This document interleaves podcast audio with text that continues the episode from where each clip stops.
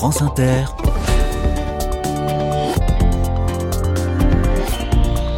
Dorothée Barba. Bonjour à toutes, bonjour à tous. Nous passons la semaine en Dordogne, vous le savez, et les carnets du jour sont placés sous le signe de la nouvelle vie. Nouvelle vie d'un commerce essentiel d'abord, la librairie de Ribérac, qui a été sauvée par ses clients et ses clientes. Explication dans un instant. Nouvelle vie néo-rurale ensuite. On parlera d'un podcast consacré aux femmes qui ont quitté la ville pour la campagne du Périgord. Du renouveau le jour de la Toussaint, ça me va bien. Soyez les bienvenus. Carnet de campagne, le journal des solutions. La librairie, la seule de la commune, devait fermer ses portes. Les propriétaires qui partaient à la retraite ne trouvaient pas de repreneurs, mais ce sont des lecteurs et des lectrices qui l'ont sauvée. Cette belle histoire s'est déroulée à Ribérac et c'est Valérie Darac qui va nous la raconter. Bonjour Valérie. Bonjour. Bienvenue. Bonjour Dorothée. Bienvenue dans les carnets. Vous êtes la présidente de la coopérative L'Arbre à Palabre. Le statut coopératif n'est pas pour rien dans ce sauvetage. Alors comment ça s'est passé Dites-moi Valérie, racontez-nous la reprise de la boutique. Alors lorsque nous avons appris au mois de novembre euh, qu'il n'y avait pas de repreneur pour cette librairie qui se trouve vraiment en centre-ville, euh, deux couples euh, ont cherché le moyen euh, de pouvoir euh, racheter le fonds et de faire vivre la librairie. Et ils ont, au fur et à mesure, trouvé le, le système de coopérative, de société coopérative d'intérêt collectif. Une Alors, donc. une SKIC, voilà, tout à fait. Une trentaine de personnes s'est réunie et a travaillé sur comment trouver des financements, la création des statuts et donc tout ce qui s'en suivait. Et au bout de trois mois de travail acharné de tous ces coopérateurs, de ces 30 fondateurs, on dira, on a réussi à pouvoir reprendre la librairie. Donc en fait, les parts sociales permettent de financer euh, en partie la librairie au départ. Et ces parts sociales à 20 euros, on a réussi euh, au mois de février avoir à peu près pour 50 000 euros de parts sociales. Combien on a réussi à récolter. combien de personnes ont-elles mis la main à la poche? Alors actuellement, parce que au fur et à mesure des mois, on a des personnes qui prennent des parts sociales. Et donc actuellement, on est à 170 euh, coopérateurs. C'est beau, non? Tout ce monde-là Ouais, pour sauver une beau. Tout à fait. Alors on a euh, aussi euh, euh, des, la commune qui a pris des parts sociales, la commune de Ribérac. On a aussi des investisseurs euh, qui ont aussi pris des parts sociales, la communauté de communes et la région qui a participé à peu près pour 60 000 euros de subventions pour soutenir la librairie. Vous n'êtes pas la seule librairie coopérative en France, mais, mais la seule en Dordogne. C'est une fierté pour vous, j'imagine? Oui, oui, c'est une fierté et surtout ce qui est très important pour nous, c'est que l'on va essayer de proposer ce modèle coopératif qui permet à de nombreux citoyens de participer et de maintenir euh, euh, des commerces en centre-ville, surtout euh, dans une petite ville rurale. C'est ce que j'allais vous demander. Comment se porte le centre-ville de Ribérac? C'est une commune de presque 4000 habitants. Est-ce qu'il y a suffisamment de commerces? Alors, il y a des commerces, mais ils sont plutôt euh, excentrés. Et euh, comme dans beaucoup, beaucoup de, de villes de cette envergure, on perd des commerces. Donc, euh, la librairie permettait cette, euh, une certaine attractivité, hein, parce qu'on est vraiment situé en centre-ville. C'est une coopérative, donc tout le monde ou presque travaille bénévolement, sauf la libraire, qui est la seule salariée hein, de cette SKIC. Oui, et c'est Mm. une belle histoire notre libraire parce que en fait, elle tenait, euh, elle était en disponibilité parce qu'elle est bibliothécaire à la base. Elle tenait un stand fruitier euh, au marché de Ribérac le vendredi matin. Elle a été alertée de notre recherche et euh, elle s'est présentée et en fait, c'est une perle. Elle est En très fait. souriante, elle est très bien. voilà. Et vous, Valérie, vous faisiez quoi? Vous faites quoi dans la vie? Comme beaucoup de nos euh, coopérateurs euh, sociétaires et je suis actuellement euh, à la retraite et j'étais une ancienne, une ancienne enseignante. Est-ce que vous cherchez de nouveaux coopérateurs, de nouveaux membres pour cette euh, coopérative? Tout à fait, tout à fait. Euh, chaque euh, à chaque fois que des gens veulent se renseigner, ils peuvent à tout moment prendre une part sociale, minimum 20 euros. sachant qu'on a quand même une personne qui en a pris pour 45 000 euros de part sociale. Et comme dans toute coopérative, une personne, une, personne, voix. une voix. Et ça, c'est important de le savoir. On ne néglige pas quelqu'un qui prend pour 20 euros comme quelqu'un qui prend pour 40 000. Pour nous, ils sont euh, à égalité. Elle est belle, cette librairie. Elle n'a pas changé, hein, ni la devanture, ni le nom. D'ailleurs, c'était déjà l'arbre à palabres euh, avant. Oui, tout à fait. Et ça devient vraiment un arbre à palabres. C'est-à-dire que les gens viennent beaucoup parler avec nous, euh, sont ravis de cette situation, nous encouragent. Pour vous dire, on a encore eu des gens qui ont pris pour 200 euros de part sociale il y a une semaine. Comme dit un de nos coopérateurs, on a sauvé la librairie grâce à la mutualisation des intelligences. Euh, elle est très belle la librairie, oui. On a, on a augmenté euh, l'offre au niveau des mangas euh, pour les jeunes. On a augmenté l'offre au niveau des bandes dessinées adultes. On a aussi, sur demande de coopérateurs, augmenté l'offre au niveau de la littérature régionale et occitane. Ben voilà, avant de vous laisser tranquille, Valérie, est-ce que je peux vous demander un conseil de lecture? Quel est votre coup de cœur du moment? Ah oui, alors euh, un coup de cœur. Ah, c'est le gros coup de cœur de la librairie. Alors je n'ai plus du tout le titre. Oh, c'est embêtant. On va le trouver ensemble. Euh, Dites-moi des indices.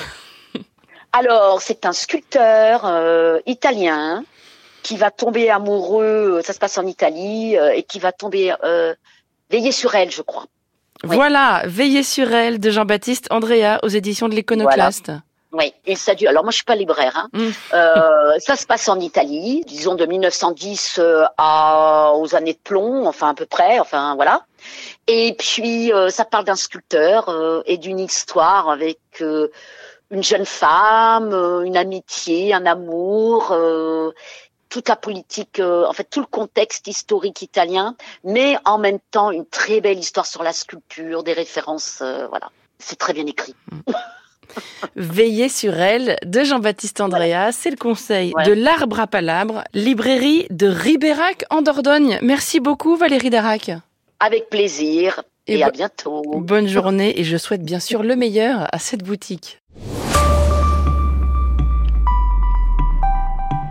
Un message reçu dans la boîte mail des carnets de campagne. Ce serait sympa de parler de l'association La Sauce Paysanne qui a besoin d'aide, m'écrit Corinne. La Sauce Paysanne est une précieuse association de Saint-Estèphe, village de Dordogne, à ne pas confondre avec la Saint-Estèphe de Gironde, célèbre pour son vin. Association dédiée au soutien de la petite paysannerie bio et locale, la promotion du dynamisme rural du Périgord vert. Elle offre aux producteurs un réseau de distribution. Elle propose des paniers bio et de saison pour les particuliers et livre des restaurants ainsi que la cité scolaire de Nontron. Malheureusement, des contraintes budgétaires externes, notamment des aides publiques refusées, les confrontent à des défis financiers qui menacent leur avenir, celui de leurs salariés et celui des producteurs qui sont une dizaine. La sauce paysanne vient de lancer une cagnotte de soutien sur Hello Asso. Merci pour eux et merci pour vos émissions, conclut Corinne, conclut Corinne dans son courriel. Le lien pour soutenir la sauce paysanne en Dordogne et sur le site de l'émission. France Inter, Carnet de campagne. La parole est aux filles de la campagne, les nouvelles filles de la campagne plutôt. C'est le titre d'un podcast fabriqué en Dordogne. Bonjour Sandrine Planck. Bonjour. C'est à vous que l'on doit ce podcast sur les néo-ruraux, donc, ou plutôt sur les néo-rurales, hein, des femmes qui ont changé de vie. Je dois préciser que votre podcast nous a été signalé par une auditrice qui a plein de qualités puisqu'elle est aussi une de vos auditrices. Elle s'appelle Catherine et elle nous dit dans son message que votre podcast est une bouffée d'air frais, une très belle découverte. C'est pas une de vos amies, au moins euh, ben non, c'est pas une de mes amies et je la remercie euh, chaleureusement. Non, je suis vraiment euh, hyper heureuse, hyper contente et non, non, je, non, non, c'est pas une de mes amies, mais ça devenir. D'où vous est venue, Sandrine, cette envie de donner la parole à, ces femmes? Votre parcours à vous est similaire, je crois. En effet, je suis arrivée sur le territoire de la Dordogne il y a deux ans. Et je pense que c'est voilà en découvrant le territoire et la ruralité, puisque avant j'habitais en ville et là j'ai découvert la campagne, la vraie campagne, euh, en rencontrant ces femmes, ça m'a voilà, ça m'a inspiré. Et comme je suis une grande passionnée de podcast, je me suis, dit que ça allait être une belle, une belle opportunité euh, de donner la parole aux femmes sur un territoire dit rural. Vous avez quitté effectivement la ville de Lille pour le petit village de Jumilac-le-Grand en Dordogne. Pourquoi ce, ce choix? Il y a eu un élan professionnel ou simplement une envie de changer de décor? Euh, Une envie de changer de décor, envie d'avoir une qualité de vie différente, tout simplement. On va écouter un extrait, bien sûr, de votre podcast Les Nouvelles Filles de la Campagne. Voici par exemple Lisa. Elle est apicultrice, mais elle a eu euh, plusieurs vies avant, c'est peu de le dire. Alors moi j'ai un parcours euh, multiple. Euh, voilà, j'ai commencé dans l'animation hein, toute jeune. J'avais 16 ans, entre 16 ans et 18 ans. À 20 ans, je suis rentrée dans la police nationale. J'ai fait 5 ans comme adjointe de sécurité. Donc c'était les emplois jeunes. Donc j'étais sur le terrain. Après, donc j'ai arrêté et je suis partie comme ambulancière parce que mon ex-mari euh, était co-gérant d'une société d'ambulance. Donc j'ai fait ça. J'ai passé après ma capacité pour être taxi. Et c'est là que j'ai fait un burn-out. Donc, euh, je, je, voulais faire un gros changement de, de vie parce que j'étais vraiment pas bien dans mes baskets. Mmh. J'ai eu ma troisième fille, donc j'ai pris un congé parental. Et durant ce congé parental, euh, j'ai un ami qui était apiculteur amateur. Euh, il m'a dit bah viens, on a besoin de quelqu'un euh, pour faire une récolte au suis école. Bon, j'y suis allée parce que moi j'aime bien les nouvelles expériences. Au début, c'était un coup de main. Ah oui, complètement. Et là, quand je me suis retrouvée au milieu des abeilles, j'avais l'impression d'être au milieu de l'univers. Et là, mais ça a été une révélation. Et quand j'en ai parlé à mon ami qui était apiculteur, il me dit, bah, c'est ça ton métier en fait. Voilà, elle a été policière, ambulancière, taxi, apicultrice. Parcours impressionnant, Sandrine. J'espère qu'elle s'arrêtera là quand même. ça fait trop sinon. Qu'est-ce qu'elles ont en commun, toutes ces nouvelles filles de la campagne? Euh, Pour moi, elles ont beaucoup d'audace. Voilà, c'est ce qui m'a aussi euh, marqué au départ, c'est en rencontrant tous ces profils, cette diversité hein, de nanas qui est sur le territoire. Elles viennent de partout, elles ont des gros changements de vie, elles ont des gros changements de métier, et c'est ouais, surtout, je pense, leur, leur ténacité, leur courage et leur audace. Le prisme de la reconversion professionnelle, il est peut-être un, un, peu dangereux parce que ça peut donner l'impression que tout le monde partout euh, change de vie. C'est pas du tout le propos de votre podcast. Hein. Non, non, non, c'est bien de le préciser parce qu'effectivement, dans le podcast, il peut y avoir des, des nanas qui ont changé de métier, mais pas forcément. J'explore aussi le sujet de, la femme, de la place de la femme sur un territoire dit rural. Voilà, donc c'est pas uniquement un podcast qui est dédié à la reconversion professionnelle. C'est bien de le signaler. Il y a des préoccupations en commun entre toutes ces femmes euh, qui vivent en, en milieu rural? Euh, oui, il y a des il y a des choses très chouettes et il y a des difficultés aussi à vivre sur un territoire rural. Je dirais la, la mobilité par exemple, l'accès aux soins, l'accès aux services. On vous parle beaucoup des déserts médicaux, en effet. Ouais, oui, oui, ça c'est un peu un peu compliqué ou du moins il faut fortement anticiper. Votre podcast est assez récent. Quelle est la, la rencontre qui vous a le plus marqué pour l'instant?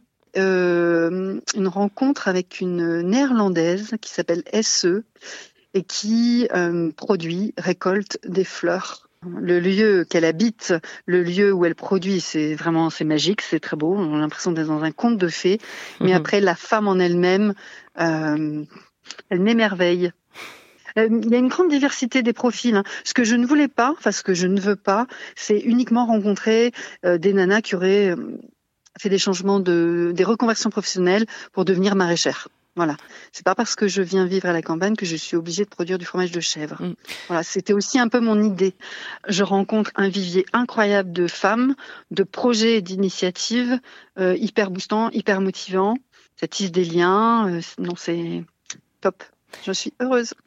Les nouvelles filles de la campagne, c'est donc un, un, podcast indépendant disponible gratuitement sur les plateformes d'écoute. Merci beaucoup Sandrine Planck. Merci beaucoup, merci à vous. Bonne journée, au revoir. Bonne journée. Et sachez, chers auditeurs et auditrices, que la Charente, la Meurthe-et-Moselle et les Vosges sont prévus pour les semaines à venir dans les carnets de campagne. En version grille de loto, ça donne 16 54 88. Charente, Meurthe-et-Moselle, Vosges. Vos courriels, bien sûr, sont les bienvenus hein, si vous avez des initiatives à signaler dans ces départements. Il est midi 45 sur France Inter, le temps de retrouver Nicolas Toufflet à Lascaux pour le spécial jeune du mercredi.